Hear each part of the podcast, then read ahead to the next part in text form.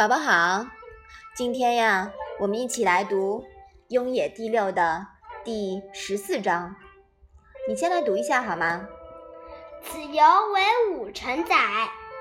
子曰：“汝得人焉尔乎？”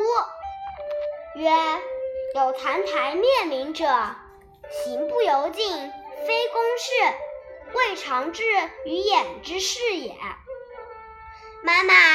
武臣是什么意思呀？武臣啊，是原来鲁国的一个小城邑，在今天山东毕县境内。焉尔乎是什么意思呀？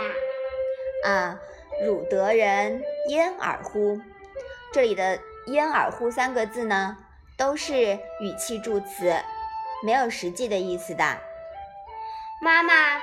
澹台面明是什么东西呀？哈哈，这是一个人的名字，不是东西。这个人的名字还挺长的啊。他姓澹台，名灭明，字子羽，武城人，也是孔子的弟子。妈妈，晋是什么意思呀？晋啊，是小路，在这里呢。引申为投机取巧、抄近路。妈妈，眼又是什么意思呀？眼啊，指的是子游。子游呢，喜欢自称为眼眼。哎，宝宝，你试着把这一章的意思讲一下吧。子游做了武臣的长官。孔子说。你在哪里找到了人才没有？子游回答说：“有一个人叫澹台灭明的人，从来不抄近道，图省事，没有公事，从不到我屋子里来。”嗯，好的。这一章啊，和孔子视察武臣有关，提到了子羽。在后面的篇章中啊，还会提到他。那么，在《史记·仲尼弟子列传》中记载道，孔子晚年曾经说过：“吾以言取人，失之宰予；以貌取人，失之子羽。”这里的“失”啊，造字的本意呢，是表示手没有抓牢。而丢落了，引申为放手、错失的意思。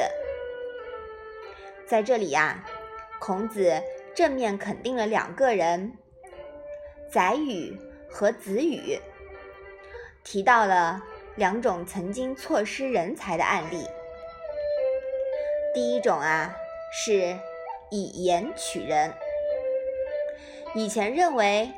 只要听到别人说的好听，就是好人才；说话难听，就不是好人。因为宰予经常说话尖刻，让人听着不舒服，孔子就判断他不咋地。结果后来证明是错怪他了。宰予其实是很有才的人，对孔子思想的形成。有很大的帮助。孔子后来提到“仁者，其言也任”，很有可能就是受到宰予的启发，也就是所谓“仁者，忠言逆耳”。提点他人，就如刀口舔血。相反啊，很多好听逢迎的话呢，就像是。慢性毒药，温水煮青蛙，会慢慢的腐蚀你。另一种情况啊，是考察人只看外表，颜值成了第一标准。历史记载，澹台灭明，也就是子羽，是个相貌较丑的人，这是天生的，也没办法。孔子当初啊，也没有把他放在眼里。谁知后来澹台灭明，到了武臣，协助子由治理武臣，干得很好，有德有才，有声有色。所以，此时孔子发出了感叹，更多的是自我反省。也就是说，看人不能受表面误导呀。其实。我们在第五篇里面呀，也曾经提到过，听其言，更要观其行。估计呢，也是受到了启发。